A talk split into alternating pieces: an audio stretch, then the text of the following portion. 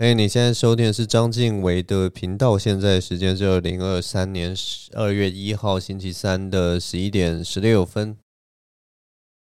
我问你们，你们有没有给出自己的真心，最后再被狠狠背叛的经验？没错，这就是我们今天的开场。我们今天的开场就是要来一个这么震撼的一个话题，这么严肃的一个话题。我跟大家讲，这个星期一我就经历了这样的一个情境。总之呢，这个故事就是要从我礼拜一要去全联采买的那一天下午开始讲起。星期一呢是一个风和日丽的下午哈，我不知道大家记不记得这礼拜的天气啊？这礼拜一二三那个天气都是无比的晴朗。那个天空都没有一点云，非常的干燥。那个蓝天呐、蓝到一个我真的不知道该怎么形容那个蓝天了。那个蓝天就像画布一样，整个扎扎实实贴在我们一个拱形的天空上面，撑在我们每个人的头顶上。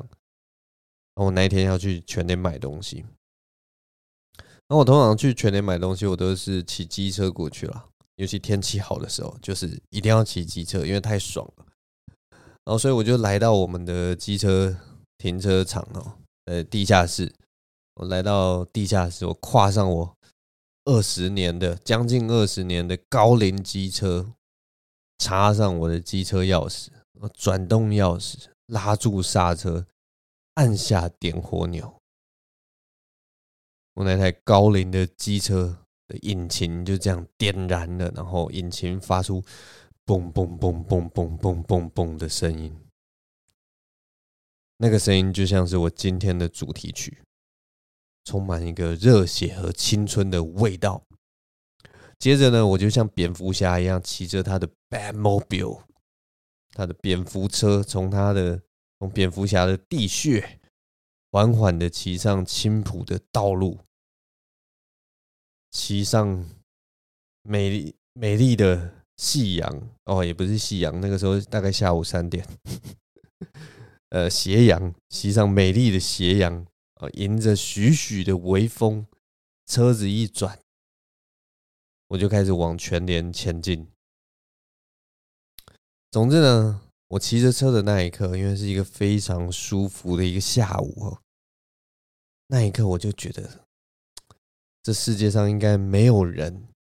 没有人能够破坏这样一个美好的下午了吧？那你知道吗？我事后回想起来，我那个时候真的是太天真了。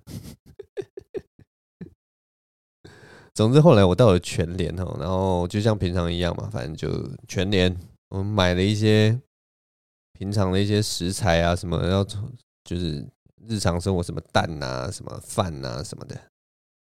菜啊，青菜啊，水果啊什么的，反正买完以后就我就拿着那个篮子去结账。那那个时候我到全年刚就是出门是三点多嘛，然后现在就大概将近四点的时间。那个时候全年是下午下午四点的全年，我不知道。大家有没有去过？就是台北市，当然全年好像随时都蛮多人的，但是我们这边就是一个呃人比较少的地方，所以下午四点不是什么热门的时段哦，所以店里面人也不多，所以一般那个像我们这种比较大的店呐，会有可能四五个柜台可以结账嘛。那因为不是热门时段，所以那天全年就只有开一个结账柜台。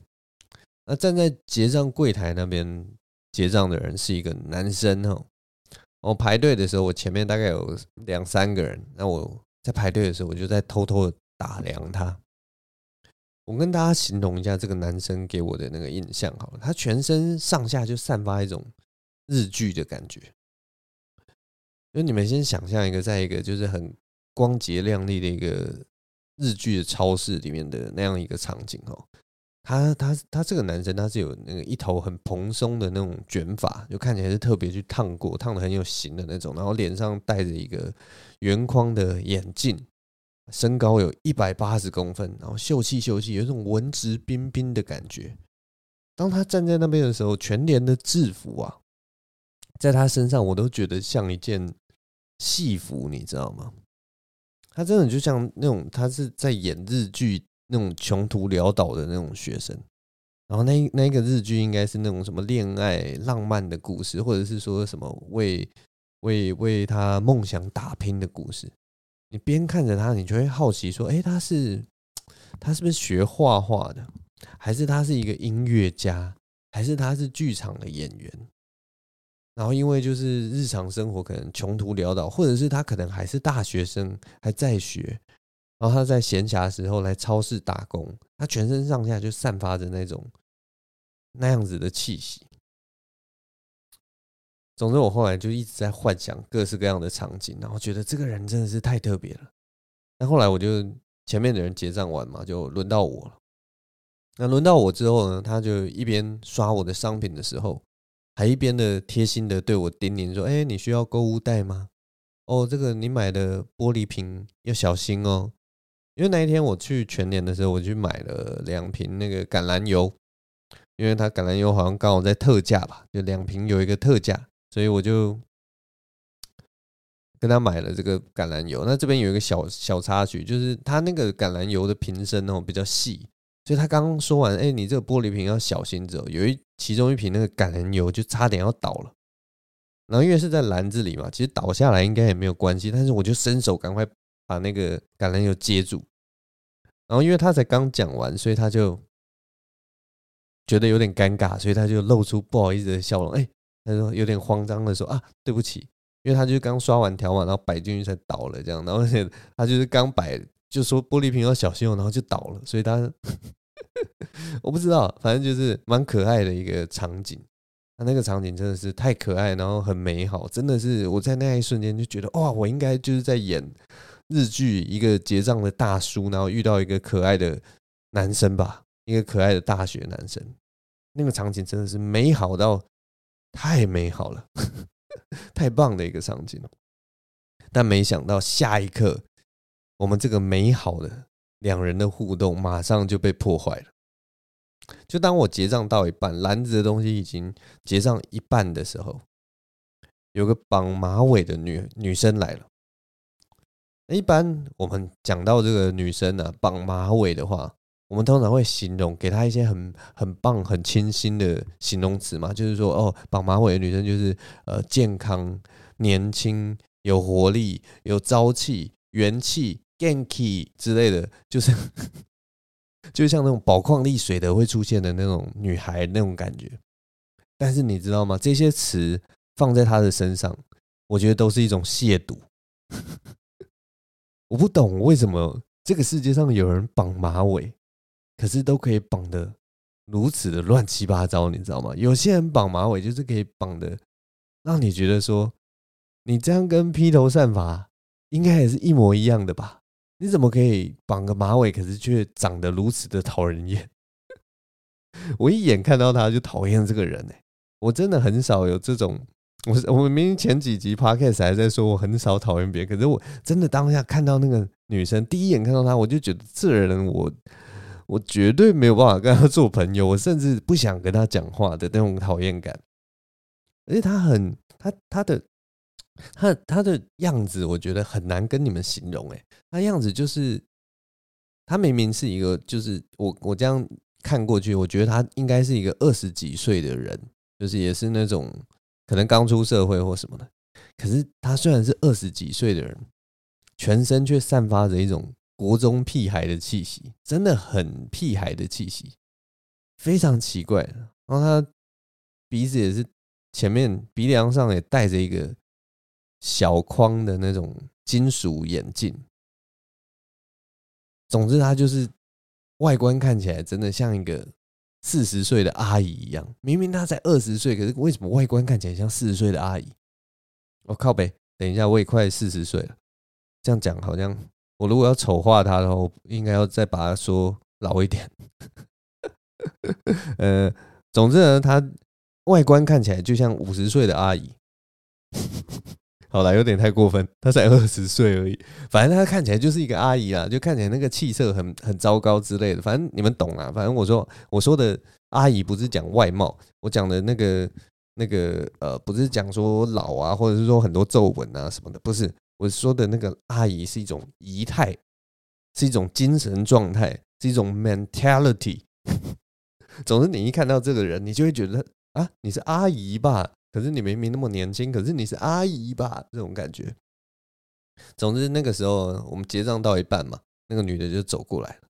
那女的走过来，她就马上对那个男的就抛下一句话，就跟他说：“哎，可以吃饭了。”哦，我就才才知道，哦，原来四点多的时候是那个全联他们的用餐时间之类，可能等下晚上就是那个呃客人会很多嘛，大家下班之后通常会去全全联采买，所以等下可能下班人会很多，所以他就来叫他早点吃饭什么的。然后那女的说完就是可以吃饭了之后，她马上就钻进那个呃结账台、收银台那边。我不知道你们知不知道那种全联的收银台，其实全联收银台。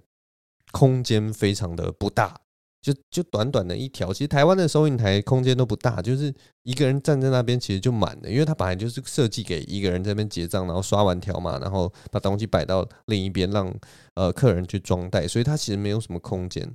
我知道好像国外的那种收银台，它可能会呃在那个结账就是放到袋子的地方，可能还会再有一个空间给给给呃店员来站，但是。全年没有这样的设计，我们就是一个亚洲国家，亚洲国家就是你自己的袋子你自己装嘛，他是或者是他装好他就给你就结束了，所以就是一个很简单的一个小台子，所以他其实站不了两个人。但是那个女的讲完说可以吃饭，他就钻进那个柜台，那个男的就看他钻钻钻过来这个柜台，然后他就很轻描淡写，他也是很很很呃很冷静的跟他说就哦好，好可以吃饭了，那你去开别台机器了。他就说不要，你不要用这台机器。那那个女的就回答他说啊，不用啊，我用你的机器就好了，我用你的机器嘛。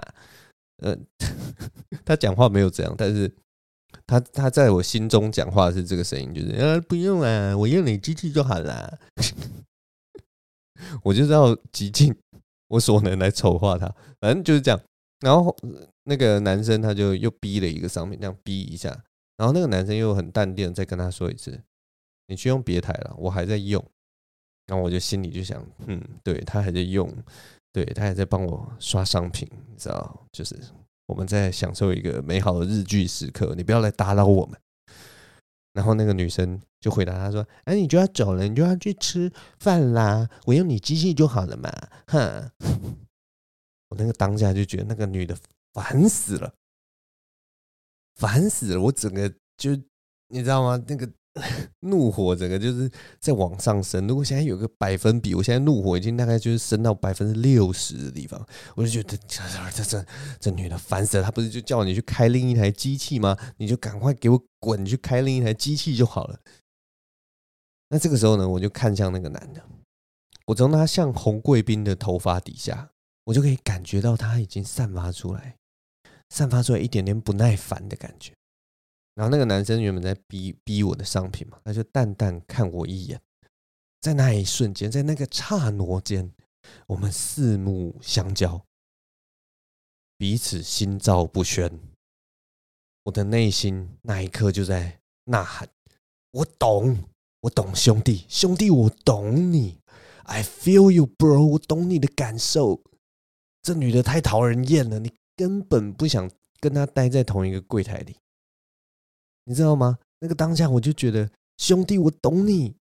这个女的，她连她的视线，她看到我们的身体的时候，都是一种污染呐。我懂啊，兄弟，兄弟，I feel you，我懂你。我们一起面对，我们一起来面对这个女的，没问题的。在那一刻，我觉得，我感觉到了。在那一刻，我感觉到我们两个人的心呐，我跟那个男生的心紧紧的连在一起。在那一刻，我懂他，他也懂我，我们就一起看着这个年轻的萧伯，然后一起忍受这个痛苦的时刻。我在那一刻感觉到，我们就像是结拜兄弟了，你知道吗？我们就像是三国时代结拜兄弟的那种感觉。在三国时代啊，刘关张是桃园三结义嘛，我们此刻，哎，好巧。我们也是在桃园，所以我们其实也可以勉强算是桃园二结义。好了，我们不要抄袭罗贯中的概念，这样有点就是太明显。所以好，我们不是桃园二结义，我们我们可以当全联二结义，我们可以当全联二结义，没有问题。那个每一声呢、他帮我刷的那个条码是，每一声的哔哔声，就是我们滴下的鲜血。从今以后，我们就有福同享，有难同当。我们一起从面对这个讨厌人厌的女人开始，而未来我们还有无数的篇章会继续的翻下去，我们会有无数的篇章等待着我们。结果就是在这个时候，我都还在幻想我们的未来，我还在幻想我们接下来的冒险。我就看到，我就看到那个男生，他直接把刷条码的那个机器丢下，然后甩头就走了，就走了，就这样走了。我的内心马上大喊：“No，兄弟，不要走啊，兄弟！”为什么要把我丢下来面对这个女人呢？我懂你啊，兄弟，留步啊，兄弟，别走。我们刚刚不是说好了吗？我们就是全联二结义啊。我们现在还在第一章啊，我们还在 first chapter，连黄金贼都还没有去讨伐，我们也还没有三顾茅庐，更别说什么三战吕布了。留步啊，兄弟！但他没有回来，他头也不回的就走了。我的日剧的幻梦，我的各式各样的幻想全部都破灭。就在他甩头走的那一刻，兄弟就这么走了。结果呢？他走了之后，那个女的其实也傻在当下，你知道吗？她完全没有想到这男的会突然就走了，所以她。那个男的走了之后，那个女的她不知道他接下来要干嘛，你知道吗？因为他其实是要来接续他的工作，他要来接这个柜台。那那个男的叫他说：“你去开另一个柜台。”那个女的说：“不要，不要。”他就直接走了。而且最扯的就是，他是结账，把我的东西结账到一半哦，一半哦，还有剩东西哦，然后就甩摆摆的那个条码机，然后就走了。然后那女的当然就是傻在当下，她就看我一下，然后说：“你现在……”然后我就。不做声色，因为我心中的怒火值已经到百分之七十五了。我就觉得这女的啊，你怎么会不在状况内？你就是要来接她的工作。你刚刚不是就是还信誓旦旦说我就用你机器就好了吗？然后你现在完全不在状况内，所以呢，我就看了一下我的篮子里面还有的东西，然后再瞪她，然后她才会意过来继续刷我的商品。我就看着她，我的怒气值不断的上升，然后看在看着她那种。完全不在状况内的那个脸孔，我就觉得我们今天会落到这个田地，不就是你害的吗？我跟我的 bro，我跟我的兄弟连结义都还没结完，如果今后这个汉室崩落的话，都是你这臭女人的责任，你知道吗？我看他一个一个结我的商品，这边哔哔哔，我当下好想要跟他说，我不结了，我不结了，哼哼，为什么要帮我结账？哼。我当然说不结了，不是在说结义啦，我是说我不要结账了。我超想跟那个男的完成我们的全联二结义，但是买东西的账我其实可以不结。但最后啊，我还是结了账啊，我还是把我日用品都结了账，没有跟我的 bro，没有跟我的兄弟结义。听到这边，我知道你们懂为什么。我相信你们现在心里就在想：我懂你兄弟，我懂的，对，没错。我有听到你们的声音，我有听到你们现在都懂我的想法，你们都懂，你们太懂了，你们太懂我为什么还是有结账，然后没有跟我的 bro 结义了。你们知道为什么吗？因为我们都是成熟的大人了。我们都是成熟的大人了，我们要考量现实面。我来全联就是为了买日用品，我不是要来拍日剧，我也不是要来跟我的 bro 结义的。而且呢，发生了这种被背叛的事情，我们绝对不会为了这种小事小题大做，对不对？我们绝对不会为了这种小事走心呐。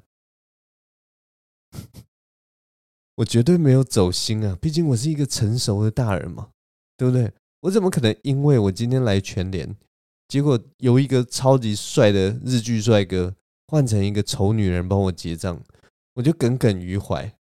我是这种人吗？各位啊，我会吗？我会做这种不明事理的事情吗？我会如此的现实吗？大家懂我吧？我怎么会是这种人？我一定不会走心的，我只是会把这个故事，你知道吗？留到我的礼拜三晚上，然后把它录成一段大概二十分钟的 podcast，来浪费大家的时间。总之，最后呢，我就买完了我的日用品，然后心里感觉很晒，就觉得明明是一个美好的下午，却因为这个一个很小的 episode。又因为这个女人，害我美好的下午染上了一个不知所云的污点。总之，这是 我礼拜一下午去全联采买的时候发生的事情。大概就这样，我喝一下水。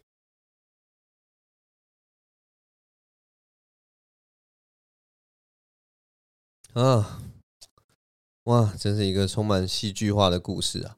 投注了无比多的 能量在里面。其实这礼拜还有发生一些其他的事情啊，可以跟大家分享。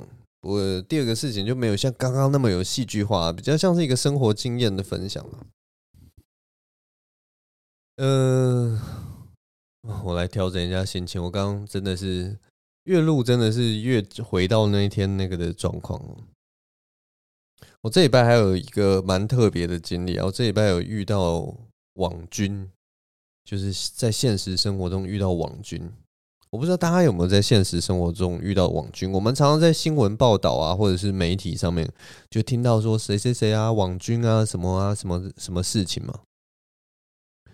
可是那些东西，我都一直觉得是一个，就是觉得会有嘛。你们你你就一定会觉得说啊，这个世界上当然啊，一定会有网军啊，一定有人就是花钱去买啊。我们也都都知道什么粉丝数量什么都可以花钱买了嘛。所以网军啊，留言这种东西一定有嘛。我们大家都觉得有嘛。可是，如果真的要你就是举出一个实例说在哪里，其实哦，说老实话，还真的是找不出来。结果在我的现实生活中，我真的就遇到了一个网军，你知道吗？那我们大家，我不知道你们大家怎么想啊？就是我们想到网军会长什么样子？我一直觉得网军应该就是那种，就是他全身上下都应该要穿黑色，然后甚至你走在外面就是要戴墨镜什么的。可能像那种骇客任务里面那种骇客，可是那个其实是骇客。网军其实就是我也不知道，网军就留留言而已，或者是用什么用用那个呃智慧 AI AI 机器人什么写一些程式什么的，我不知道。但反正呢，我的想象中就是像骇客任务里面那个里面的那个电脑人，就是他会走出来，然后就是讲讲一声那个 Mr. Anderson。有没有？然后就觉得哇哦哦哦哦哦，这样很可怕的那种感觉。结果没有哎，我这一次在现实生活中遇到的网军，就是一个很普通的、很普通的人，大概二五二六岁上下。那他是在一个很新的一个网军公司，我就稍微问他一下：“哎，你是网军哦？”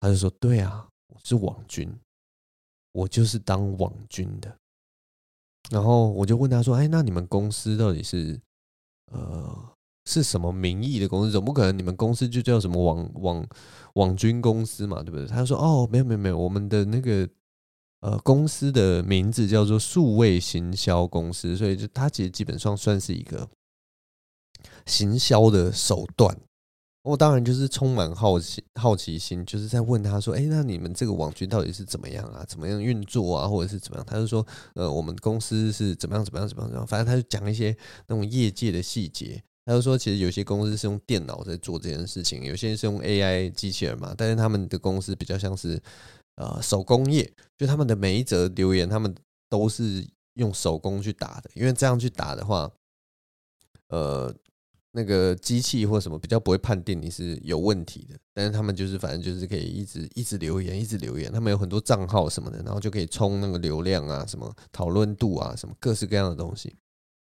然后呃，如果说要有说有什么策略的话，他们就是可以会事先拟好稿，或者是说有一些样本，然后他们会写一些故事，有一些呃剧本这样子。所以他们就是在。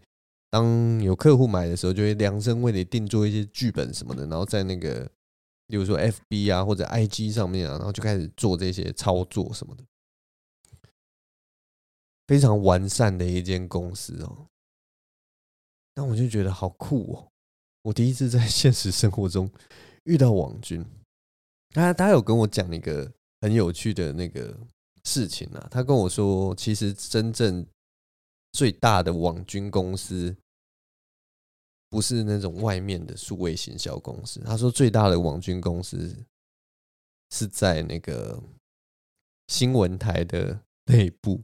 那么新闻台的内部好像从几年前就开始有一个有一个部门呐、可能是什么也是数位行销部门之类的。反正他们里面，因为他们资源很多嘛，然后他们也有很多的新闻、很多的话题、很多的什么，所以他们就是在配合那个数位行销部门。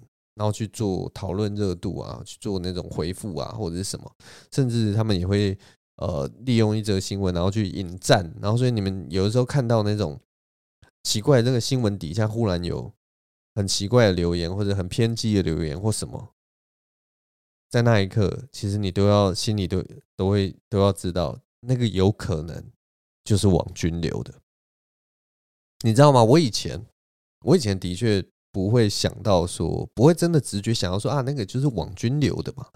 但是到了前一阵子，我我一直没有这个证据啊。但是我真的就是听到他这个讲，我才真的觉得说，哦天哪，真的就是网军呢。因为我每次看到那个底下的留偏激的留言，我每次有的时候都会想说，这个世界上有这么偏激的人吗？可是你知道吗？有的时候又会真的出现一些很偏激的人。让你觉得说啊，的确啊，这些人就是会留这些言，或者是说有些人可能是他开了一个小账号，然后在那边呃 trolling，trolling 是什么？反串呐、啊，就是很爱这边讲讲讲讲干话这样子。但是我后来真的发现，其实很多的那种争端啊，或者是什么，其实都是行销公司，就是所谓的网军去炒出来的。他可能那个。新闻或什么本身就有一点挑动的内容在里面，然后他利用讨论度，然后再用底下用一些不理性的留言去激发出，你知道吗？去刺激出你很不理性的情绪，就去激发你的那个怒火也好，或者是说你对这个社会的不满也好，你的认同或者是什么，反正就是靠底下的留言。但是那个网军他其实就讲到一个很重要。跟我刚讲的一样，他就说，其实他们能做的只是打顺风牌，就是呃，如果你这个东西本来就很好、很有趣，然后很很有争议性或什么的，那他们去打顺风牌的时候，就是有一种推波助澜的效果。但是如果说他说有一些公司或什么，他们想要营造出他们的粉丝页啊或什么的，那个互动良好或什么的。但是他们的产品啊，或者是呃，社群的关注度很低的话，他说我们再怎么去帮你提高你的那个扩散率啊，或什么，永远都没有用，因为就完全没有人想要用你的产品，对你你自家的形象也完全没有呵呵 没有认同感。他说他们那些东西有些真的是没有用。但是至少他们最后都，他是说他们都可以提提得出说，哦，我们帮你增加了多少曝光率啊，然后你每一篇文章的赞都可以多少多少，反正就是数位行销的东西。但他就对啊，反正他就讲说，最后其实还是要看你端出来的那个东西的内容到底好不好，到底有没有争议。但我觉得很有趣啦，就是因为我们刚刚讲到新闻嘛。我就在想说，现在越来越多那种很有争议的新闻啊，像之前那个那个叫什么，就是炒老公有一个是丢掉老公的哥吉拉嘛，然后过没多久又是那个呃流水席事件，我不知道大家还记不记得？这两个事件其实真的很像，而且很有共同点。有些人就有点阴谋论啊，就是说这个东西就是炒出来的。在我认识这个网军之前，我会想说，嗯，这个搞不好这个社会上真的有这样子的人。但是我认识这个网军之后，然后跟他聊过之后，我真的深深的觉得那个东西，那个议题啊，搞不好真的完全都是虚构的。而且这件事情要操作真的太容易了。你看他后来不是还有一个什么，有一个他妹妹还是什么的跑出来吗？然后这边爆料什么的。假账号那么容易，然后而且又是在匿名的地方，我真的觉得就是可信度之低。你知道吗？我认识这个王军之后，我对这个社会所有的信任感完全完全都失去了。你会觉得说，我有的时候看一篇文章啊，或看一个心得简介啊，然后你就会想说，哎，我看看底下大家对于这篇文章的看法什么。自从我知道网军之后，你就你知道吗？那些留言，那些留言就会变成毫无意义，因为它就是毫无意义的反应，他只是在做反应而已，而且那些东西都已经写好稿的，他随时可以站在不同的立场反应，然后让你以为大家对这一篇文章有一些既定的印象，不管是呃。